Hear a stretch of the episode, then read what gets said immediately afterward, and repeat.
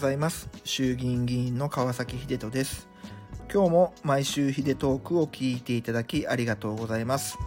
この配信では私川崎秀人の政治活動の中で気づいたことや思ったこと自治ネタぶっちゃけ話などをお話ししてます。そしてこの音声配信は女性ママのチャレンジ社会での活躍を推進。働く人の喜びが高い生産性につながる。働くママも嬉しい。任せる企業も嬉しい。事業支援サービス anymamaさんのご協力のもとブログとノートに文字起こしをしております。あのー、4月の9日に統一地方選挙の前半戦が終わったじゃないですか。それであのブログとノートにこの投票率が低かったよっていう話を書いてでまあもうちょっと深い話はオンラインサロンでしますねっていうふうに予告をしてたんですけど実はですね これをオンラインサロンの方の記事をね下書きをしてたらもう超ブラックな記事になっちゃってもうねしがらみ？嘘？嫌がらせ？もうすごいね内容の記事になっちゃって。もう裏切りシリーズ第6章くらいまでね ものがなっちゃって。ちょっとこれさすがにオンラインサロンで書くにしても相当な覚悟でアップしなきゃいけないし読む人も相当な覚悟で読まなきゃいけないなということでですねちょっと今アップするのを躊躇しております。あの本当にアップするかどうかはすいません。分かりません、えー、そういうわけでですね今日はちょっとガラッと雰囲気を変えて僕が日頃どうやってえー、ニュースの情報を得ているかっていうこのおすすめ情報収集方法っていうのをちょっと紹介しようかなというふうに思います。あの皆様も聞いてる方きっと働いてる方多いと思います朝は忙しく夜は帰ってくるの遅いっていうようなね生活を続けていらっしゃる方も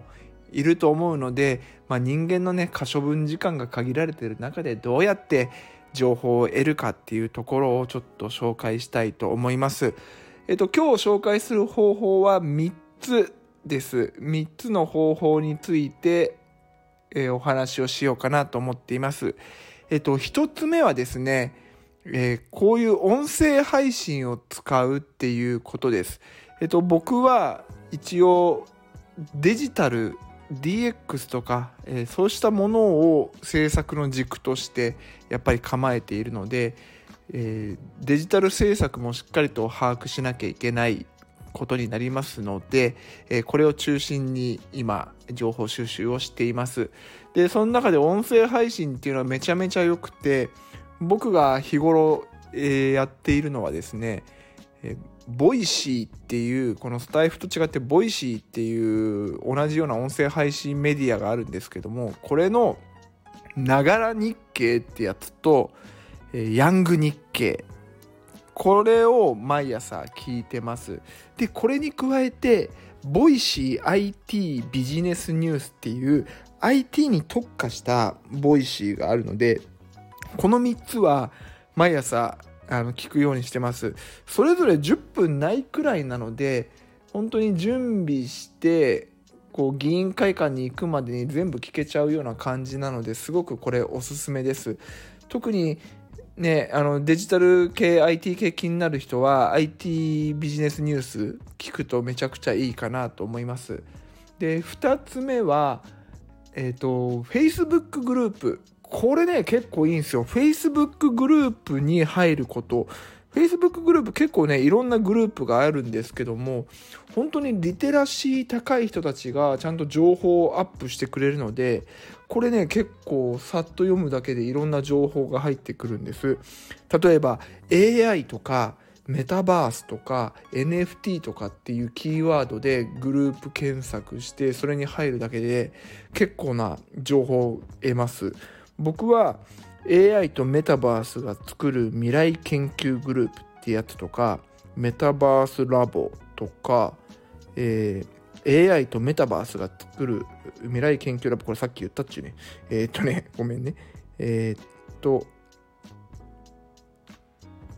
メタバーススペシャルジャパンユーザー会。これも入ってますね。うん結構ねこの Facebook グループは有効活用めっちゃいいと思います。あの Web3 メタバース NFT 情報シェア、はい、これもいいですね。これも結構ねいろんな方々が最新情報をどっかからか拾ってアップしてくれるので、えー、これめっちゃいいです。で最後が最近導入した方法でこれめっちゃおすすめなんですけどあの Google アラートっていうやつなんです。これ僕実は使ったことなくて最近知ってめっちゃ活用してるんですけど Google アラートってぜひこれ検索してみてください。でこの Google アラートっていうものに自分が知りたいキーワードを登録するんです。例えば僕だったら Web3 とか資産形成とか金融教育とかこういうのをあらかじめ登録しておくと毎日メールの方にそれに見合ったニュースが何本か送られてくるんですね。でこれだと単純なメルマガだけなんですけども実はこれ、えっと、RSS っていう仕組みで外部に飛ばすことができるんです。で皆様にここからが超おすすめな方法で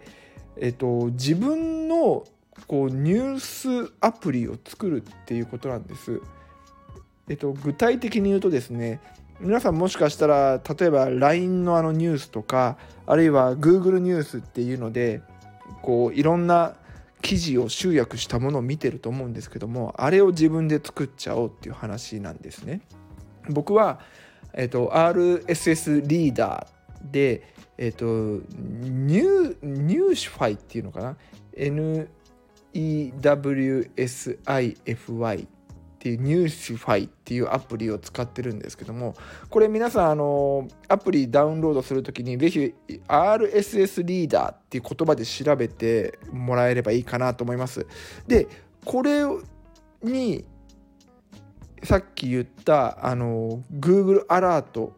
で登録した URL を入れることで自分オリジナルのニュースアプリが作れちゃうんですね。なので僕はこの RSS リーダーの Newsify の方に今言った Web3 とか資産形成とか金融教育に関するニュースが毎日送られてくるので朝支度してちょっとのんびりしてる時にそういうのを見たりとか合間の時間とかにそういうの見て勉強したり情報を入れたりしてます。この方法結構おすすめです。自分オリジナルのニュースアプリを作る他のね Google ニュースとかだと余計なことまで入ってきちゃうじゃないですか。なんでこういうのを作っておくとすごくいいかなというふうに思います。あのー、最近ね本当に朝忙しい人もすごく多いと思うし特に僕なんかだとメタバースがね夜の時間に開催されるから本当にね自分で自由に使える可処分時間っていうのがマジでないんです。なのでねいかに効率よくニュースを得るかっていう方法を日々模索してます。もし何かね皆様もこういう方法おすすめだよっていうのがあれば是非、えー、Twitter や、えー、このスタイフの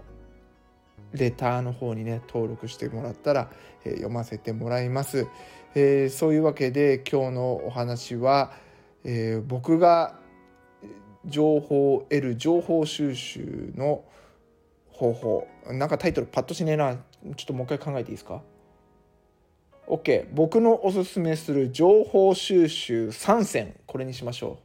これが今日のタイトルでした。タイトルくらい考えとけよっていうね。えー、そういうわけで、えー、今日も皆さん、えー、張り切っていきましょう。最後はお知らせです。僕が運営している自民党オンラインサロン LDP 三重2では、インスタの画像の解説やみんなと一緒に国政報告会などの企画をしたり、このスタイフの限定配信なんかもしてます。参加資格は僕の自民党員になっていただくことです。年会費4000円かかりますけれど、僕に毎月牛丼1杯おごってると思ってぜひ加入してください。詳しくは僕のホームページをご覧ください。それでは今週も張り切っていきましょう。じゃあね